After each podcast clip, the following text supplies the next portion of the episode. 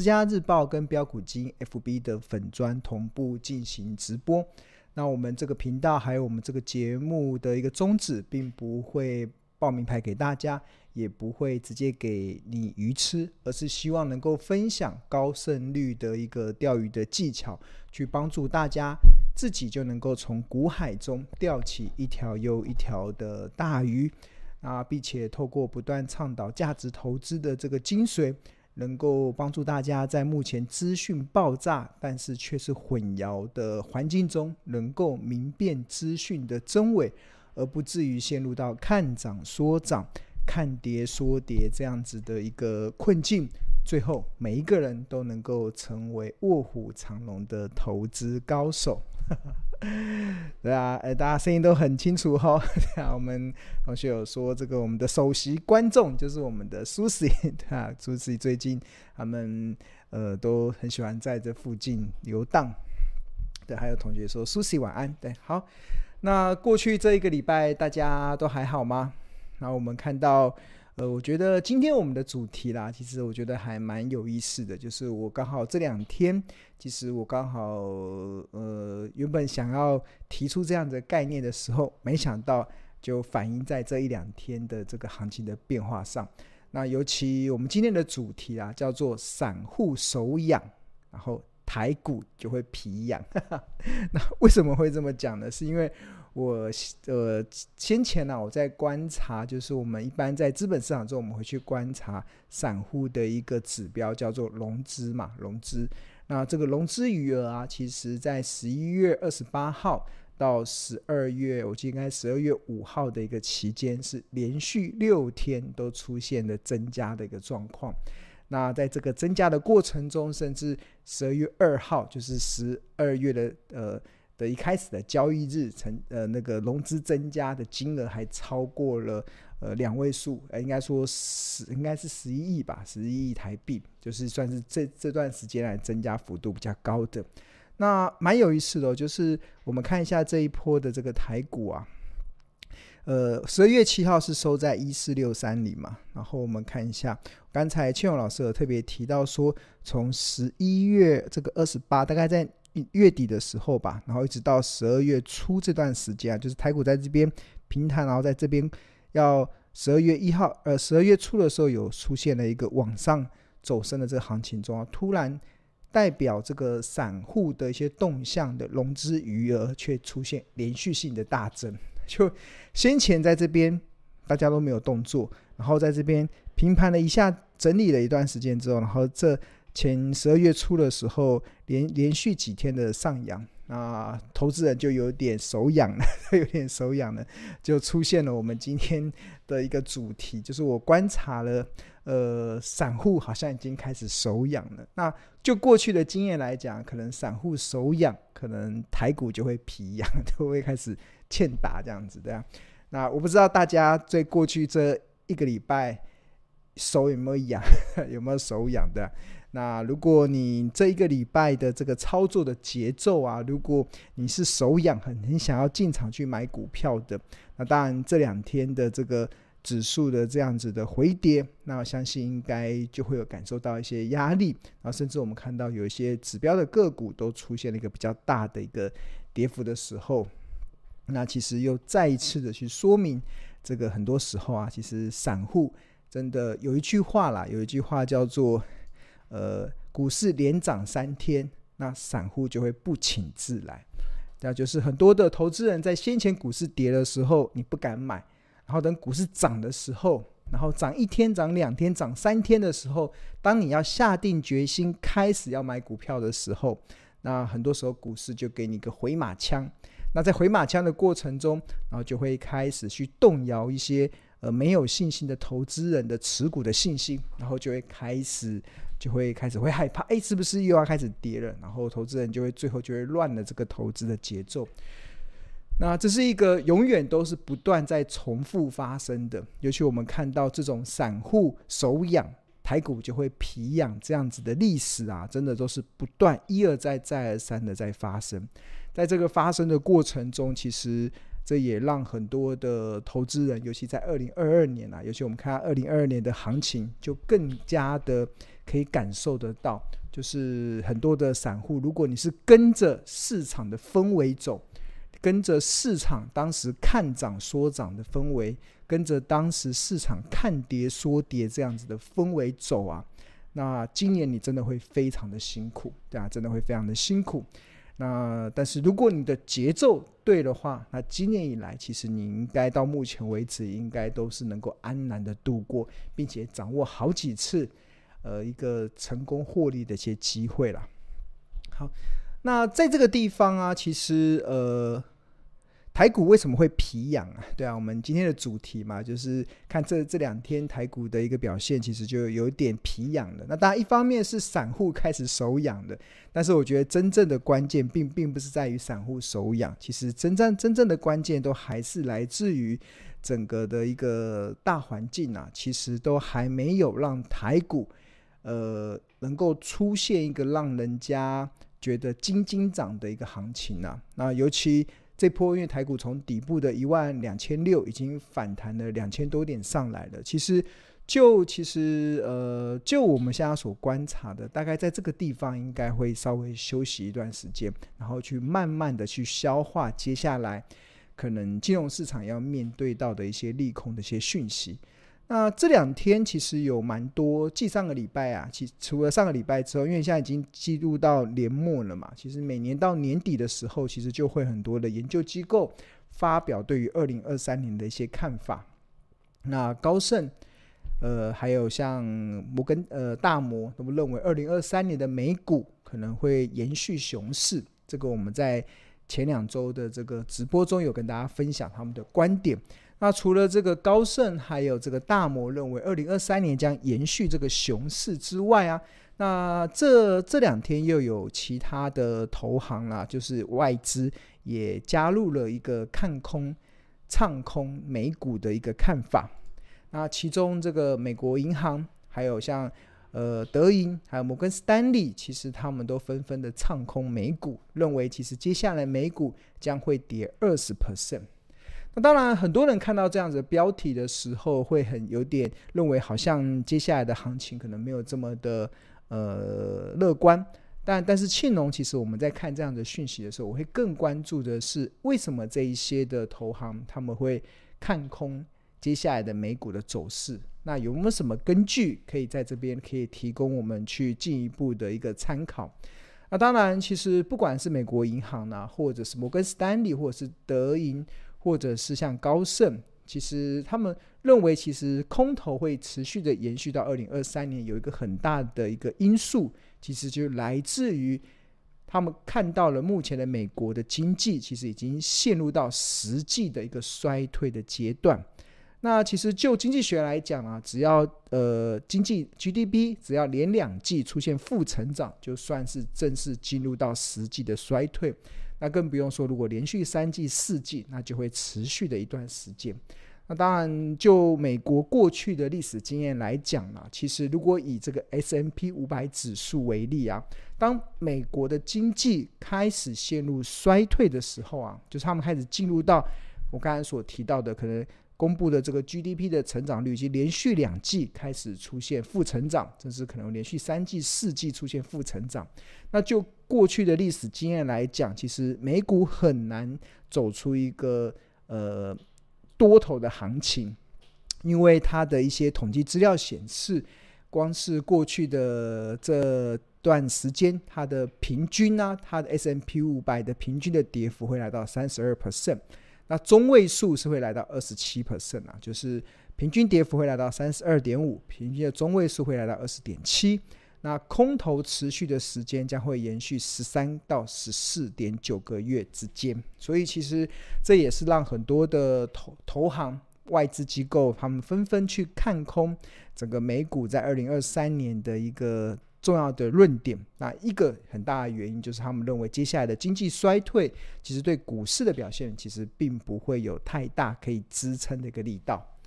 那当然，对这样子的看法，其实呃，庆隆在今年的八月份的时候就已经率先提出，呃，接下来金融市场可能面对的一些挑战嘛。那其中我不断的用这一张图表、这一张的公式解释给大家听。在台股会面临到的一些挑战，甚至美股可能会遇到的挑战。那通常我们过去在计算一家公司合理的这个企业价值的时候，市场会习惯用一个所谓的本益比法。所谓的本益比，就是看这家公司的税后净利 EPS 赚多少，然后再乘上当时市场愿意给予它的本益比的倍数，然后得出它的合理的股价。换言之，如果原本有一家公司它的 EPS 是十块，那市场愿意给予它的本益比是十倍，那它合理的股价就是一百块。那当然知道，今年其实有两大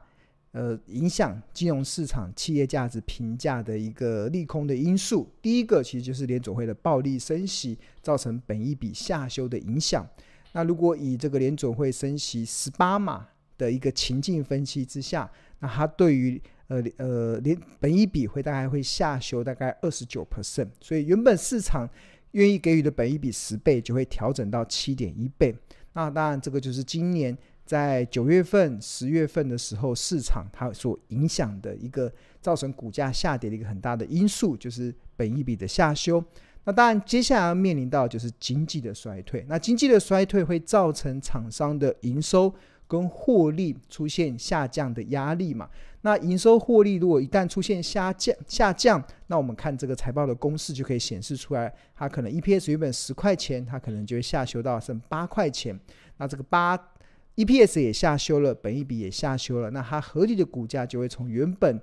一百块就会下修到五十六点八。那五十六点八计算的方式就是八乘上七点一。所以其实我们刚刚所看到的所有的，不管是这些投行的一个看空美股的看法，或者是呃。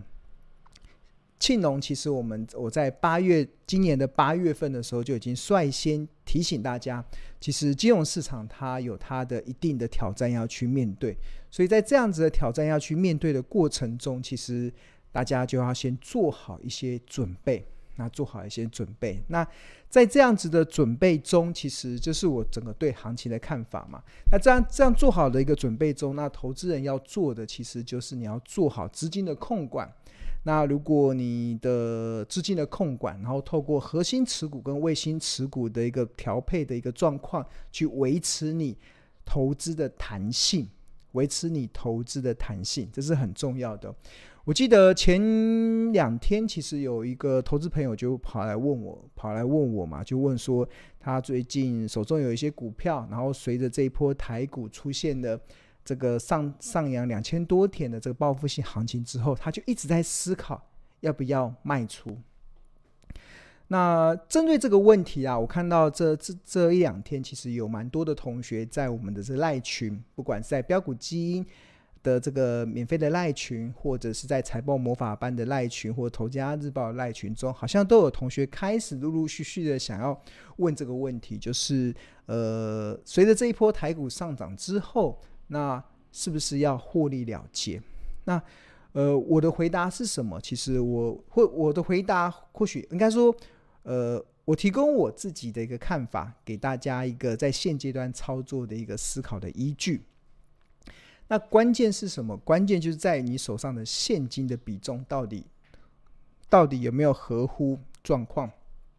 就假设你现你原本的股票是满满满的。满满满的，就是你一百块，就假设你有一百万的资产可以动用下去买股票，那你现在一百万全部都买买满了，那当然股市上来之后，很多股票出现了报复性反弹之后，这个地方当然要做见好就收的一些获利了结的一个操作，那你可能回收个三十万，回收个四十万回来之后，那目的是什么？就是为了为什么要见好就收？目的是为了提高现金的比重。那为什么要提高现金的比重？都是为了因应未来可能的不时之需。因为金融市场永远会有突如其来的利空去打击多头的信心。但是如果你一开始把你的资产都买得满满满的时候，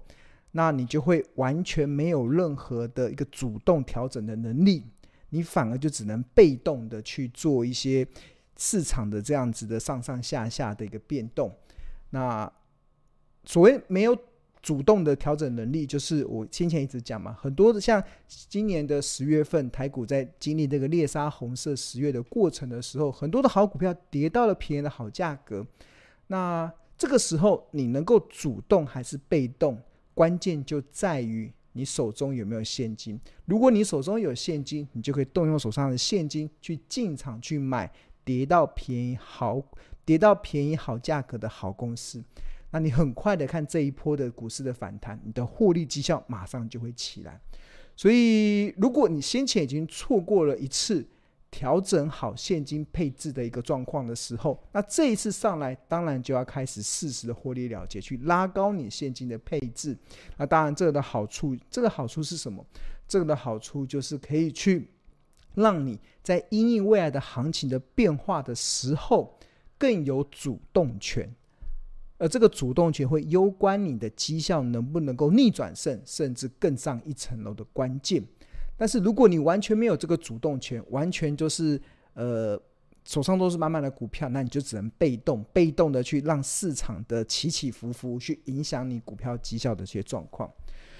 所以重新回来啦，重新回来，就在这个阶段，是不是要去获利了结？但关键就在你手中的现金比重够不够维持接下来行情的波动，不够，当然就必须得获利了结，因为这样子才能让你接下来的投资能够化。被动为主动，那当然，如果你手中已经有足够的现金了，或者在慢慢上来的过程中已经慢慢的调节，开始回收现金了，那我一直主张不要清空股票这件事情，对啊，因为清空股票这个事情其实是一个在理论上很有道理，就很多人都说我这时候把股票全部卖光光，等股市跌的时候我再来买，很有道理哈。假设台积电可能你卖在五百块，那我们就假设台积电跌到四百块，甚至把它接回来。理论上很有道理，但是实际上很难做到。原因是什么？第一个其实就是你怎么知道会跌下，还会持续跌？对，第二个就是很多时候的那个行情会在半信半疑中成长。所以当你没有手中没有股票的时候啊，你的这个你的操作会非常的困难，除非你的个性，你本身就是。呃，就是比较积极型的、比较积极型的投资人，比较积极的投资人，对于盘感非常的敏锐，然后对于操作是非常的有纪律。当然你可以这样做，但是庆荣老师所主张的派系，是我们不看盘也能够安心赚大钱。那庆荣长期以来都是不看盘的，我盘中根本不看股市的上上下下，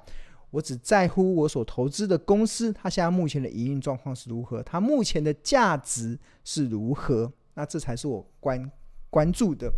那所以我们的派系叫不看盘也能够获安心赚大钱嘛，在所以在我们这个派系中，其实我们一定会持有股票。那不管行情再怎么波动，一定会持有股票。那我们会持有未来具有成长性的标的，但是这个时候我们会手中握有一些现金，来以备未来的不时之需。好，那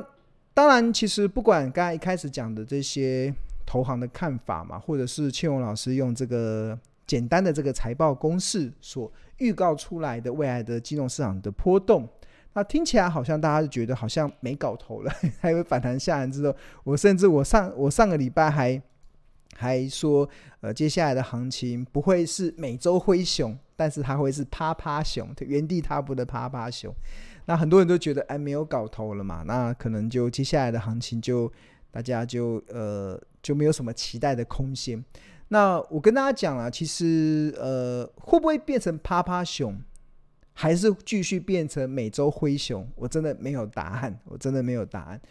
我我所在乎的，其实就像巴菲特常讲，我们不会去预测未来的行情会如何，但是我们会做好的是自己做好资金的一个配置，自己做好资产的配置，去因应市场的波动。那做好了这个资产的配置，做好了这个你的一些预先的规划的时候啊，即使即使啊，我我这边没有乌鸦嘴，即使每周灰熊又再来袭之后，又再来袭击一次，那也无所谓啊，因为为什么？因为因为熊市是必要之恶，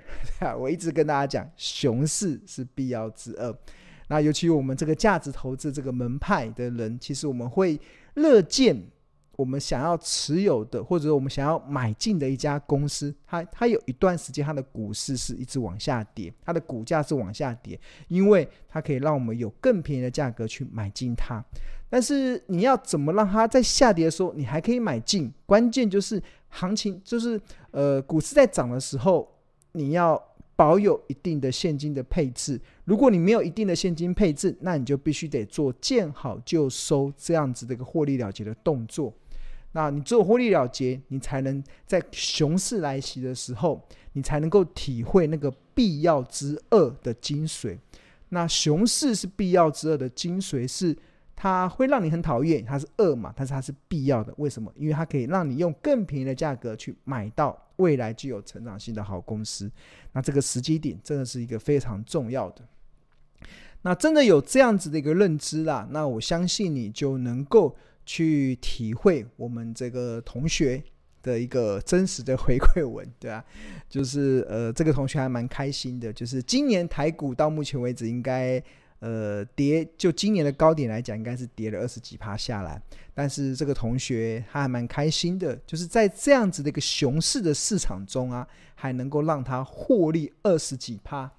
真的非常的开心。就是那你要怎么用？让你在熊市的过程中还能够获利二十几趴，在空头的市场中你还能够获利出场，关键就是你要能够掌握熊市是必要之二这样子的精髓。那你要能够掌握熊市是必要之二这样子的一个契机，那你要怎么能够掌握？当然，你手中要备有足够的现金去进场去捡便宜。所以这个就是我不不断的在苦口婆心，不断的在不厌其烦的跟大家讨论，而且跟大家分享，而且我希望能够帮大家扭转。真的很多的投资人看待股票市场是把它当做赌场，当做投机的市场看待的时候，那真的就很容易伤痕累累了。然后当你当你把它当赌场，当把它当做投机的市场的时候，你真的就会受到市场很多这种看涨说涨、看跌说跌的言论所困惑，那你最后就会走得伤痕累累。那我还蛮开心的，最近有蛮多的同学有一些回馈啦。那其中有一个同学，他有个真实的回馈，他说：“说实话，他他可能有长期有关注庆荣老师不断在 YT 在节目中不断讲的一些一些看法。”然后他特别提到说，他认为孙庆荣老师的理论啊，是他看过最实战派的，对啊，最实战派的。